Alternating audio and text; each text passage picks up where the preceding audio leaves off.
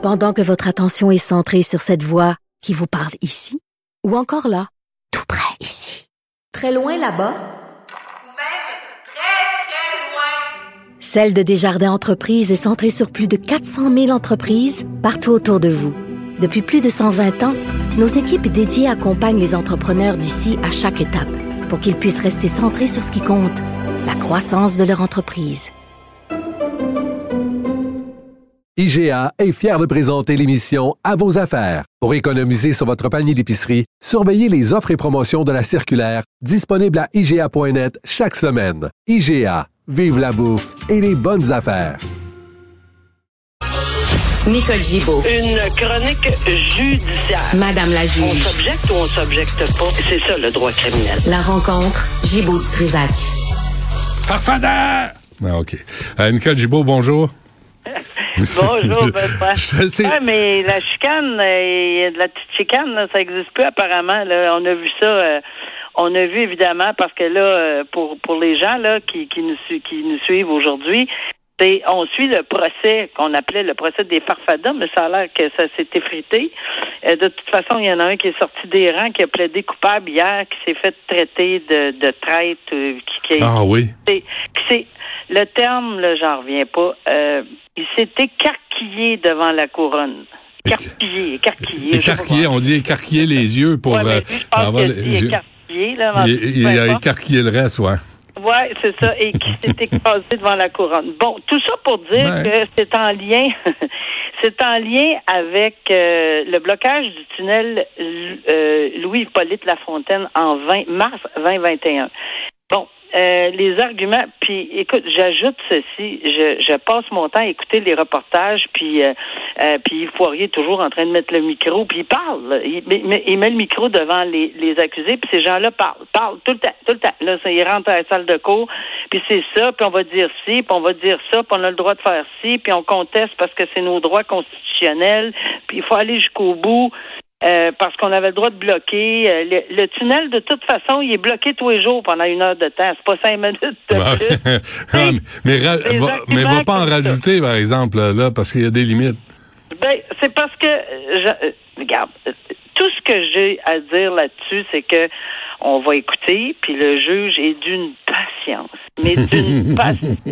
Puis c'est correct parce que c'est ça que ça prend. Ouais. Et, et- et ça, ça prend quelqu'un d'extrêmement patient qui écoute, qui, qui dirige, mais pas qui dirige la défense, mais qui explique. Parce que c'est ça souvent qui est difficile. Je, je l'ai fait souvent, moi, expliquer des non, monsieur, vous pouvez pas poser cette question-là, vous êtes en train de témoigner.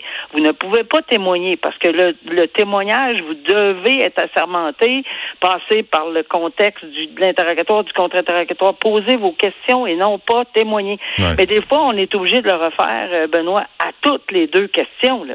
Parce que le contre-interrogatoire sont pas représentés par avocat. Le contre-interrogatoire, c'est eux autres qui le dirigent. Ah ouais. Donc, on a, on a cinq, on a quatre personnes présentement qui ont le droit de contre-interroger, sont accusées de complot, de méfaits, pour avoir bloqué, selon eux, cinq minutes euh, le tunnel, alors qu'il y a des gens qui viennent témoigner qui ont été paniqués, ça, ça criait, ça klaxonnait.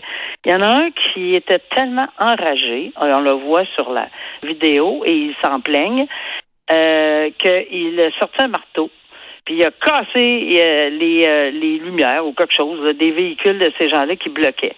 Puis ils se plaignent qu'ils n'ont pas été arrêtés, mais je viens d'entendre aujourd'hui que la police leur avait offert de porter plainte à ces- pour ça, puis ils l'ont pas fait. Bon.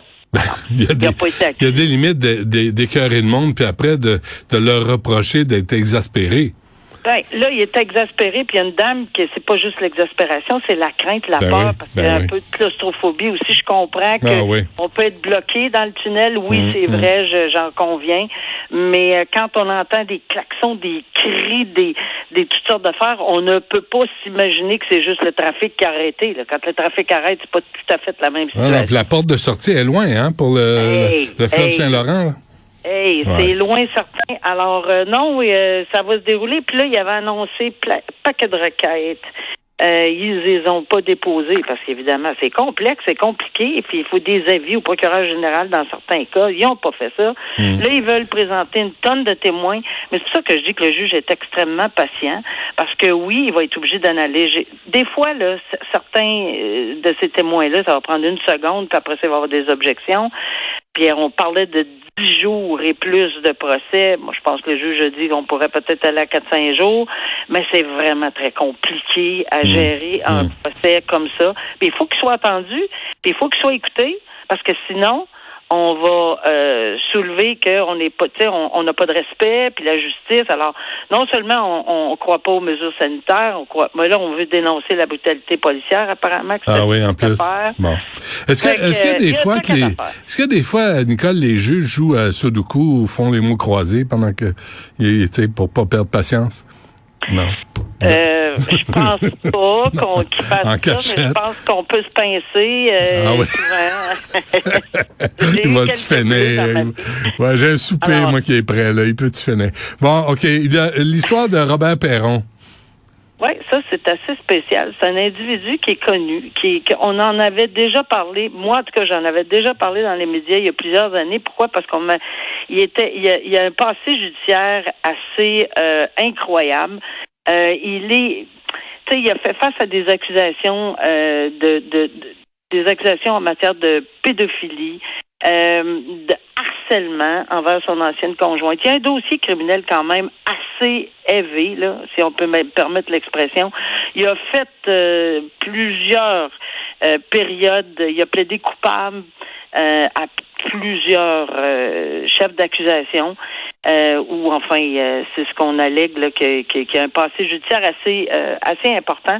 Puis dans ce dossier-là, euh, lui veut, euh, il voulait être remis en liberté, euh, il- parce qu'il est encore accusé, là, il est accusé pour une troisième fois d'harcèlement envers sa, sa conjointe, son ancienne conjointe. Il va être remis en liberté. Mais là, l'intérêt que je portais à ce dossier-là, euh, Benoît, c'est parce qu'on va parler ici de bracelet, mais on va parler de thérapie. Alors, le bracelet anti... Euh, voyons, c'est quoi le nom? Euh, pour, Rapprochement? oui, c'est ça, anti-rapprochement. Alors, on parle du bracelet anti-rapprochement, mais on parle aussi de thérapie. Le juge dit, écoute, euh, j'ai- écoutez, j'ai pas... Le bracelet anti-rapprochement, euh, il est insuffisant pour vous empêcher des communications Oui, c'est vrai qu'on va vous empêcher, on va être capable de faire un périmètre de sécurité, un filet de sécurité, mais pas pour les communications harcelantes. Et euh, il n'y a aucune maison de thérapie qui l'a contacté qui veut l'avoir. Ils disent non, on veut pas l'avoir ce gars-là. Il y a trop de risques. Alors moi, personnellement, j'ai jamais vu ça, les maisons de thérapie refusées, mais là, je pense qu'ils ont vraiment des raisons. Euh, il y a trop de problèmes euh, à gérer son impulsivité, puis euh, il pourra pas regagner son procès. Donc, en dedans, pendant toute la longue. Le juge dit, je vous aurais remis en liberté, mais ça prend une thérapie, ça prend un bracelet de, d'anti-rapprochement, ça prend un paquet d'affaires, mais dans votre cas, euh, c'est non, euh, je ne peux pas le faire. Vous êtes un individu qui, euh, qui, qui fait face à la justice, puis vous allez rester en dedans, Hmm. et il, va revenir en cours Parfait. euh, et détenu. Puis on va, on, on va protéger les enfants de cette façon-là. Parfait. Euh, bon, et euh, ce- écoute, ce faux millionnaire, là, celui-là, moi, l'image qui est sur le- la page, la première page du Journal à Montréal, je me dis, est-ce qu'un vrai millionnaire porterait une petite chaînette en or quétaine de même, vraiment? Non, mais c'est un faux millionnaire qui arnaque de façon amoureuse. Malheureusement, il y a des gens qui sont extrêmement vulnérables, euh, des dames extrêmement vulnérables qui se font arnaquer par, là, en ce moment, ce qui est celui qui est accusé, c'est Serge Rivard. Mais ils se font arnaquer par le même Serge Rivard sous Danny Langevin, Carbonneau, Gauthier, Adam Quintal, Christian Leroux, Enzo Moretti, Jean-François Savoie. Et on continue parce qu'il y en aurait probablement d'autres. Il utilise plein d'autres mots. Il est bon, là. Il est excellent dans ses, dans ses stratégies. Mais oui, quelqu'un d'allumé, pas, pas vulnérable, au, pas parce que la personne n'est pas allumée, mais qui est peut-être vulnérable au niveau sentimental, au niveau de dépendance affective ou autrement, euh, qui est dans une situation X, qui a peu, peu importe. Il y a une tonne de raisons. Il tombe là-dedans. Il tombe dans le panneau, puis il y a toujours des explications à l'explication de l'explication. J'entendais des explications que donné, ben mes comptes sont gelés parce que parce que euh, j'ai un cancer ou, ou, ou, je peux pas faire ci parce que temporairement, juste m'avancer telle chose, tel montant. Euh, j'ai pas j'ai été obligé de prendre l'autobus, par exemple, pour arriver ici parce que non, non, pas parce que j'ai pas de voiture, mais c'est parce qu'on m'a enlevé mes permis parce que je suis en traitement de cancer. Il y a toujours des explications. C'est sûr que quand on fouille les explications, Benoît, c'est ça qui va être dévoilé pour le mm. procès. Là. Dans le procès, euh, c'est sûr ça tient pas la route. Là. Mais tu sais, il y a énormément d'antécédents de fraude, là, 2015, 2016, 2019, 2020, 2022. Alors, dans ces circonstances-là, euh, il y a plusieurs personnes qui se sont fait arnaquer. Puis moi, je suis convaincu qu'il y en a d'autres, beaucoup plus que mm. ça mais qu'on n'a pas encore vu les noms, mais à, publier son visage, à publier les noms qu'il utilisait, euh, peut-être qu'on va arriver. Puis là, j'espère qu'une fois hmm. pour toutes, on va songer, s'il est trouvé coupable, évidemment, parce qu'on connaît la présomption d'innocence, puis on va voir ce qui va arriver. Mais s'il est trouvé coupable, il faut faire attention. Là. On a quand ben même quelqu'un qui a énormément d'antécédents. Mais, mais quel dommage, hein? quel talent à gaspiller, parce que les producteurs, les producteurs de films cherchent des scénaristes comme ça qui ben ont autant d'imagination. Il y aurait pu. Fait sur Netflix. Ben oui, il aurait pu euh, mettre ça à contribution de façon légale. mais regarde. Euh, Nicole Gibault, merci. On se reparle demain. À demain. Bye mhm. bye.